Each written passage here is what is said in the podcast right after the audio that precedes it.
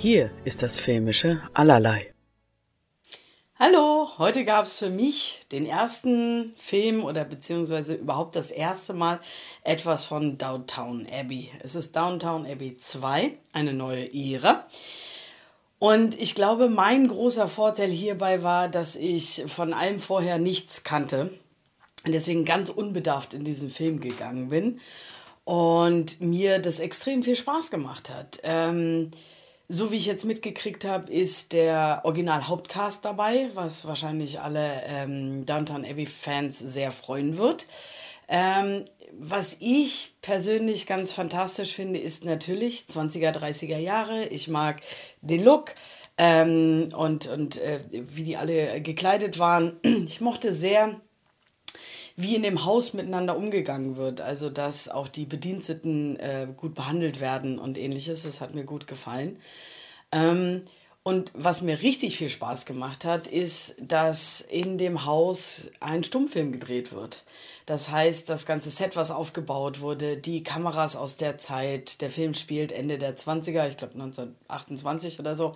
Ähm, das Licht, die Aufmachung, es war noch der Stummfilm und ich hatte da extrem viel Spaß. Ich hatte ständig ein Grinsen im Gesicht und ein bisschen Gänsehaut, weil ich das alles unglaublich schön fand. Ich, die spielen alle toll.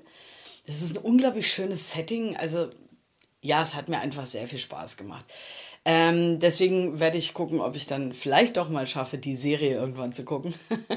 weil ähm, ja, hat mir gut gefallen.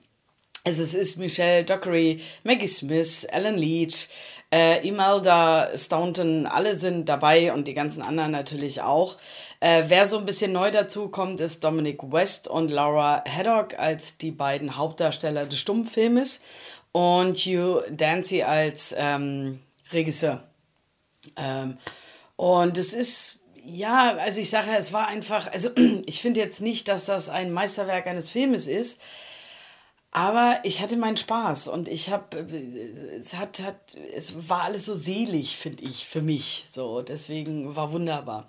Ähm, der Starttermin ist am 28. April 2022.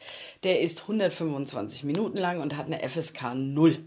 Der Regisseur ist Simon Curtis, ähm, der einige Filme gemacht hat. Was ich zumindest gesehen habe, ist My Week with Marilyn. Und den fand ich super schön. Ähm, ja, also der scheint so ein bisschen die Geschichten vergangener Zeiten zu mögen.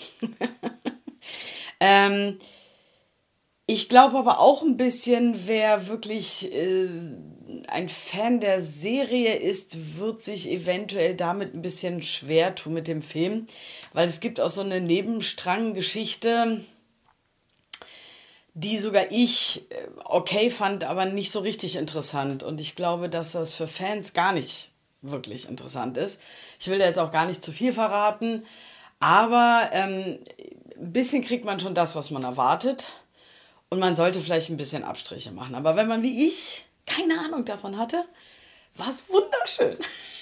Aber auf jeden Fall kann man den sehr ans Herz legen und ich empfehle ihm mit ganzem Herzen, den doch im Kino zu gucken und wünsche jedem, der ins Kino geht, damit ganz viel Spaß. thank you